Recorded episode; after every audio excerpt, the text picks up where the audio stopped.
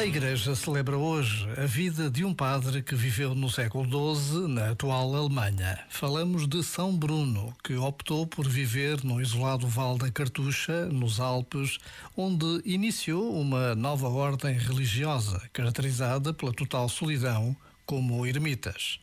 Até hoje, são muitos os homens e mulheres que procuram esta vida solitária, onde Deus ocupa o primeiro lugar.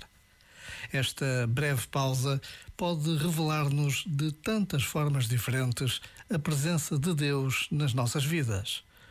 Já agora, vale a pena pensar nisto. Este momento está disponível em podcast no site e na app.